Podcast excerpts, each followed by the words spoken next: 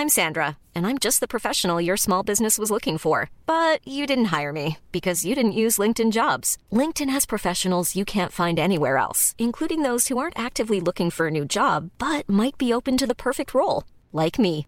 In a given month, over 70% of LinkedIn users don't visit other leading job sites. So if you're not looking on LinkedIn, you'll miss out on great candidates like Sandra. Start hiring professionals like a professional. Post your free job on linkedin.com/people today.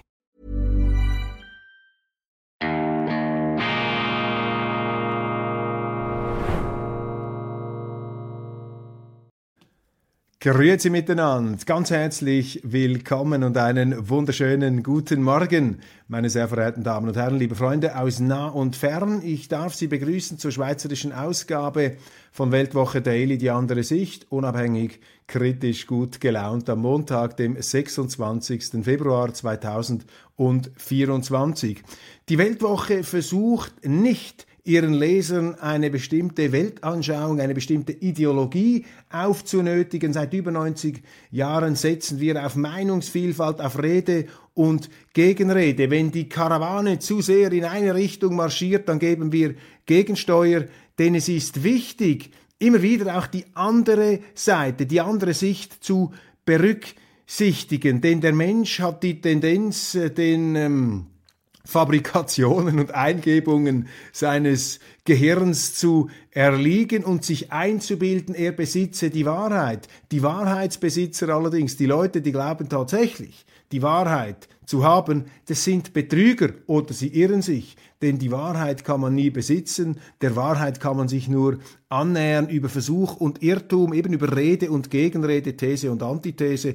Und deshalb ist es so wichtig und wäre es im Grunde aus meiner Sicht der journalistische Auftrag, immer wieder dagegen zu halten, andere Quellen zu berücksichtigen, nichts zu glauben, was da geschrieben wird. Traue keinem, traue niemandem hat der deutsche Schriftsteller und Filmemacher Werner Herzog in seinem neuen Buch Die Zukunft der Wahrheit, ein großartiges Buch, so treffend formuliert. Man muss immer auch jenen Schuldvermutungen aufs schärfste misstrauen. Das ist ja das Problem ähm, heute, wenn wir uns mit ähm, großen geopolitischen Verwerfungen auseinandersetzen. Da wird ja die Unschuldsvermutung laufend außer Kraft gesetzt. Und wenn Sie, um gleich ein ganz äh, pikantes und provokatives Beispiel zu erwähnen, wenn Sie etwa im Fall Nawalny sagen, Entschuldigung, die Gerichtshöfe der Moral kennen keine Prozessordnung. Es haben ja noch nicht einmal Ermittlungen stattgefunden. Dann werden sie selbst in der Schweiz fast schon als Landesverräter angeprangert. Wie kannst du nur auf diese himmeltraurige Idee kommen, hier noch Ermittlungen, Untersuchungen abwarten zu wollen? Meine Damen und Herren, die Untersuchung eines Kriminalfalls, eines mutmaßlichen Mords, der vielleicht auch gar kein Mord gewesen ist, die Einhaltung dieser rechtsstaatlichen Prozeduren und dazu gehört seit Tausenden von Jahren, seit der Römischen Republik, seit dem römischen Recht, gehört natürlich auch der Grundsatz in dubio pro reo, im Zweifel für den Angeklagten. Das dürfen wir doch nie preisgeben. Meine, das ist sozusagen die Grundlage, eine Grundlage dessen, was wir vielleicht mit den Werten oder mit der regelbasierten Ordnung in Verbindung bringen. Es ist wichtig, daran immer wieder zu erinnern.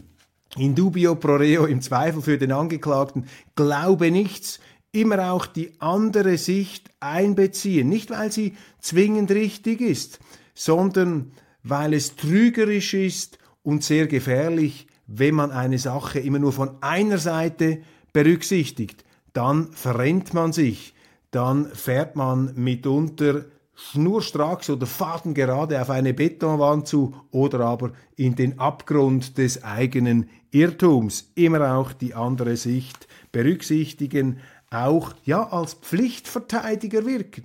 Wenn alle einen angreifen, wenn etwas nur schlecht sein soll, was ja gar nicht möglich ist, ja, dann müssen Sie doch auch die anderen Seiten irgendwie zu beleuchten oder wenigstens zu berücksichtigen versuchen. Die Qualität eines Urteils und einer Handlung, einer Entscheidung bemisst sich immer daran, wie kontrovers, wie breit die Diskussion gewesen ist, die dieser Entscheidung vorausging. Das ist ein ganz, ganz wichtiger Grundsatz, der immer wieder allzu leicht vergessen geht, weil sich die Menschen eben hochpeitschen und davontragen lassen von ihren Emotionen. Die neue Zürcher Zeitung am Wochenende, die Samstagsausgabe, ja, sie arbeitet sich noch einmal in ihrem Leitartikel an Christoph Blocher ab, dem SVP Doyen und seinem Widerstand gegen das neue Rahmenabkommen der Schweiz mit der Europäischen Union. Die SVP wehre sich mit alten Mythen gegen einen neuen Vertrag mit der EU. Die bösen alten Mythen. Es sind keine alten Mythen.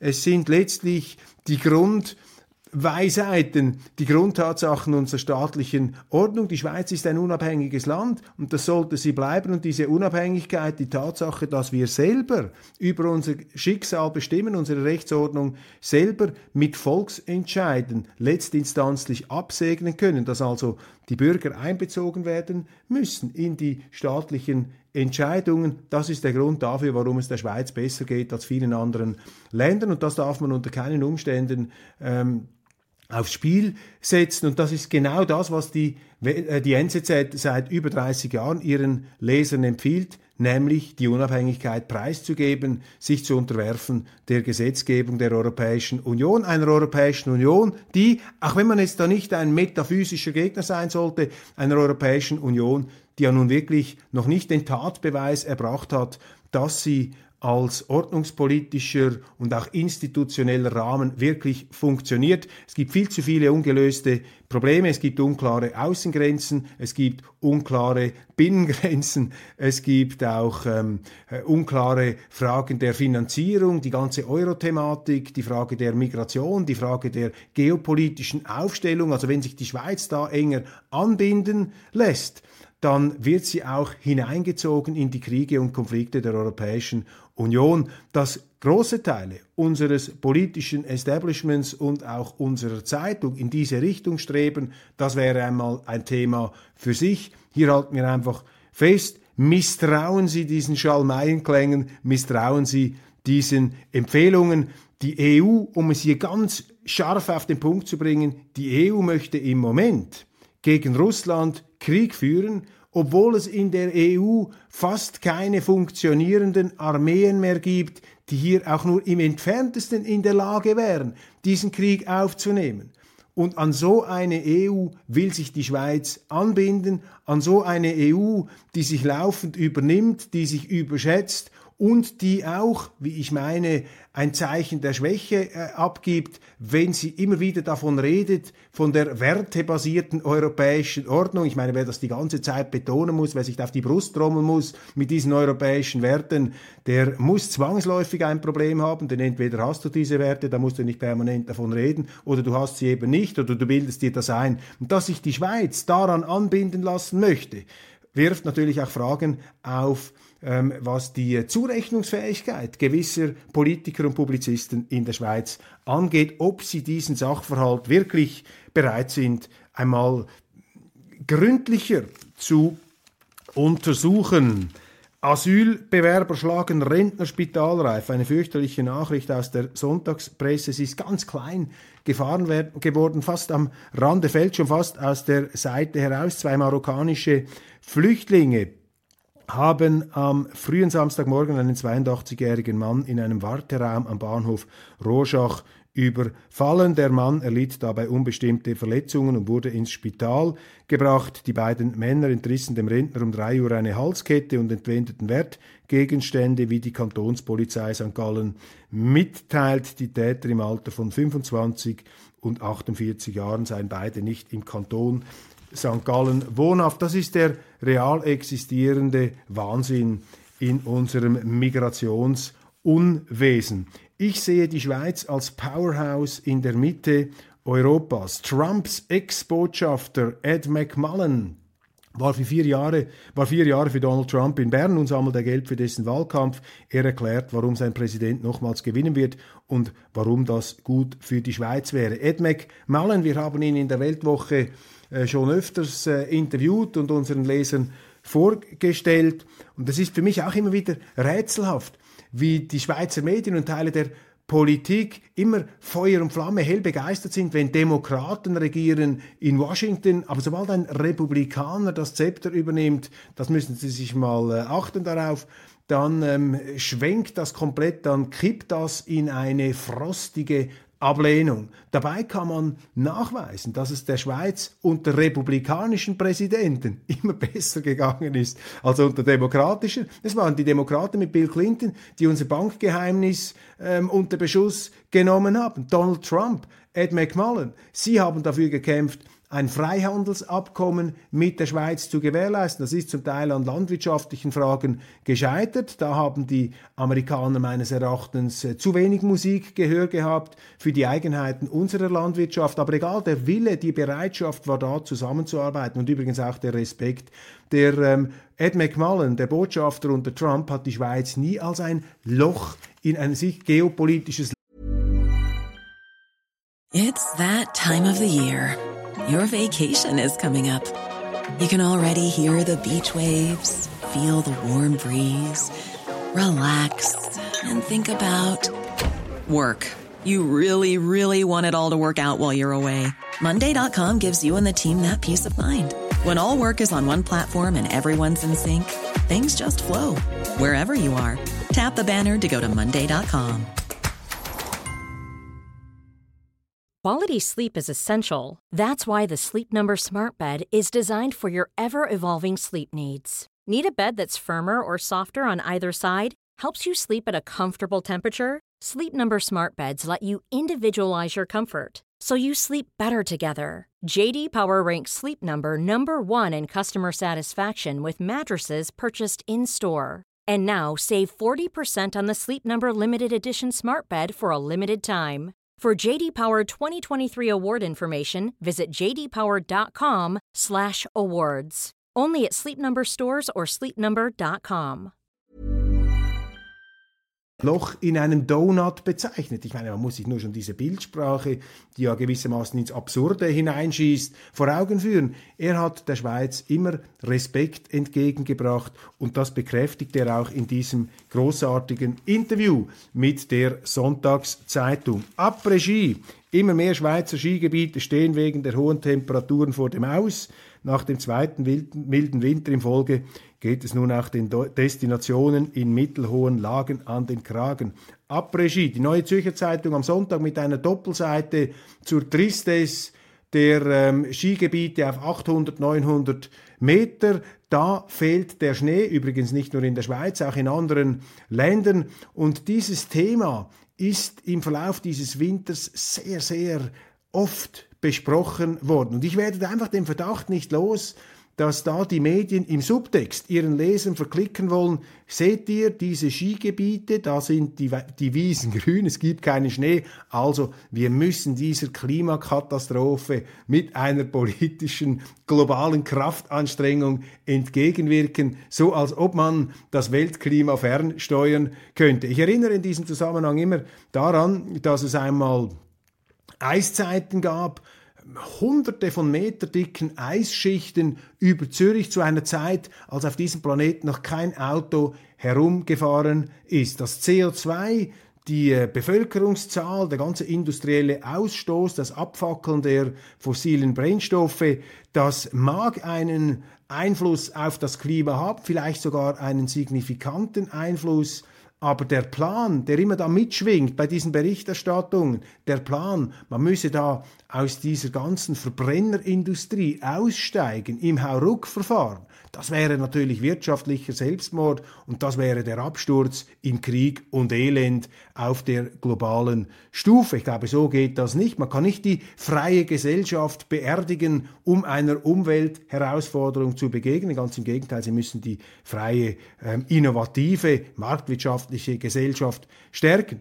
Nun möchte ich aber auf einen anderen Punkt hinaus. Ich komme gerade aus dem Engadin zurück und ich kann Ihnen sagen, im Engadin hat es am Wochenende also ganze Gebirge runtergeschneit. Fantastische Bedingungen. Und man könnte ja auch einmal die andere Sicht einen solchen Artikel bringen, dass die Schweiz zum Glück immer noch großartige Skigebiete in der Höhe hat, in denen eben fantastische Bedingungen herrschen.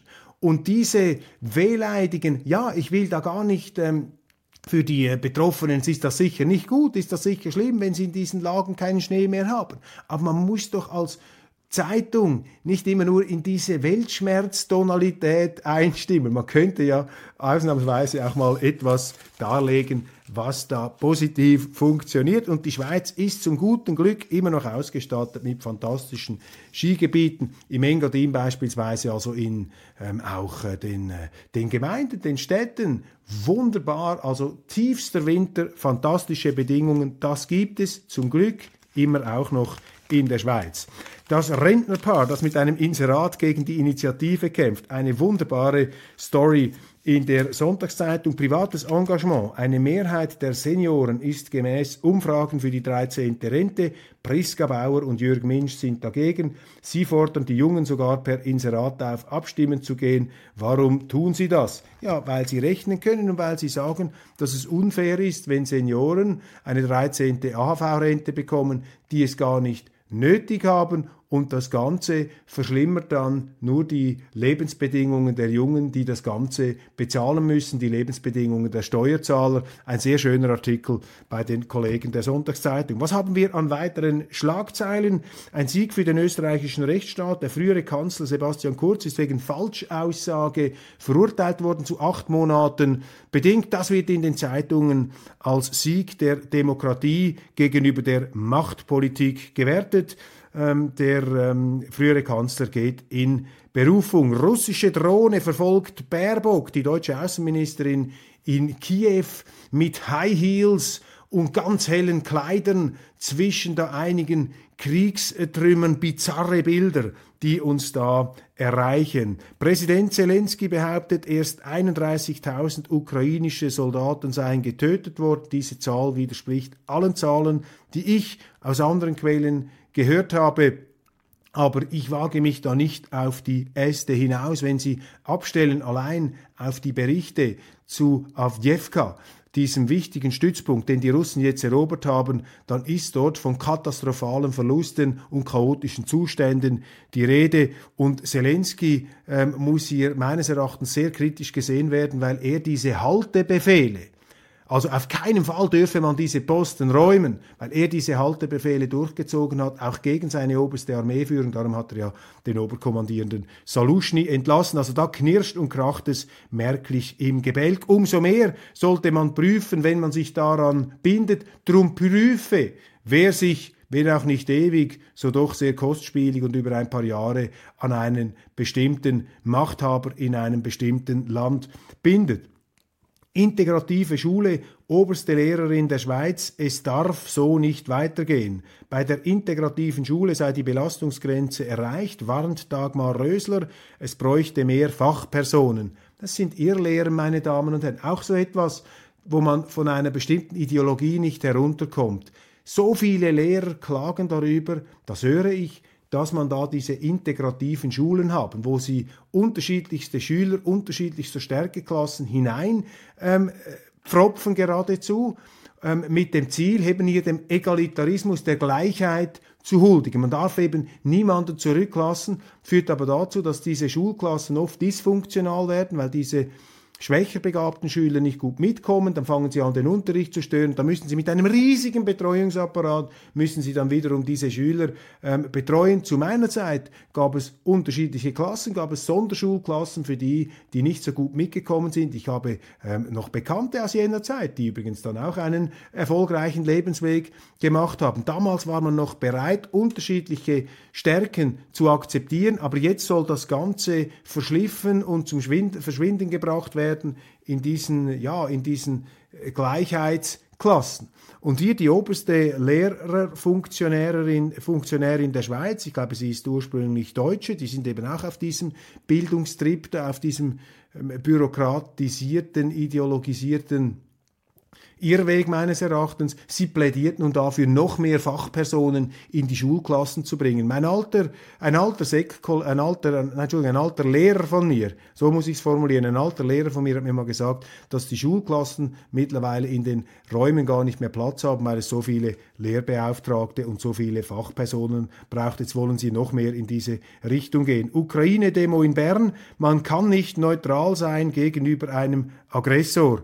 Natürlich kann man gegenüber einem Aggressor neutral sein. An den Ukraine Demos wurden solche Parolen ausgegeben. Sie können nur dann nicht neutral sein gegenüber einem Aggressor, wenn er sie direkt angreift. Und zwar direkt. Und wenn Sie sagen, ja, also der Putin greift in der Ukraine die Schweiz an, dann ist das einfach dummes Zeug, was da geredet wird. Nein, der greift hier nicht die ähm, Schweiz an, sondern er greift die Ukraine ein, beziehungsweise, beziehungsweise er greift in einen Bürgerkrieg ein, der seit zehn Jahren dauert. Und wir mischen uns in diese interne Angelegenheit zwischen zwei ehemaligen Sowjetrepubliken ein. Das will man ja auch nicht hören da draußen. Das ist doch das Verrückteste, das Dümmste, was sie tun können, wenn sie sich in eine Art Bürgerkrieg einmischen in einem anderen Land. Das, was wir in der Ukraine sehen, ist nun einmal eine Art Bürgerkrieg. Die Ukraine, ob das da unseren Zauberern in den Medien und der Politik passt, die Ukraine gehört über hunderte von Jahren zu Russland. Das, was heute in den Grenzen der Ukraine sich befindet, das ist das Resultat einer Grenzziehung, mehr oder weniger willkürlich, von Hitler und Stalin. Dafür kämpft übrigens Zelensky für die Hitler- und Stalin-Grenzen der heutigen Ukraine die vom Westteil im Grunde regiert wird, jenem Westteil, der nie zur Ukraine oder zu Russland gehörte, sondern über Jahrhunderte zum äh, Habsburgischen Reich. Das ist hier die Situation. Wir sprechen da nicht von Grenzen, die über Jahrhunderte hinweg entstanden sind und auch verteidigt worden sind, sondern von sehr willkürlichen politischen Entscheidungen. Und dass wir uns da anmaßen, auch in der Schweiz, uns da einzumischen, das ist nicht nur dumm, es ist auch gefährlich und es wird der Situation nicht gerecht. Und was auch schlecht ist, und da finde ich den, den Bogen wieder zum Anfang, wenn Sie das so einseitig besprechen, dass überhaupt keine offene Debatte mehr möglich ist, aber ähm, ja, das äh, wird sich früher oder später dann ändern müssen, weil die Wirklichkeit gegen die Wirklichkeit kann nicht ähm, Krieg geführt werden. Meine Damen und Herren, das ist äh, Weltwoche Daily Schweiz gewesen. Ich danke Ihnen ganz herzlich für die Aufmerksamkeit und äh, ja, verweise auf die Deutschland-Ausgabe, die internationale, gleich im Anschluss. Ich freue mich, wenn Sie auch da dabei sind.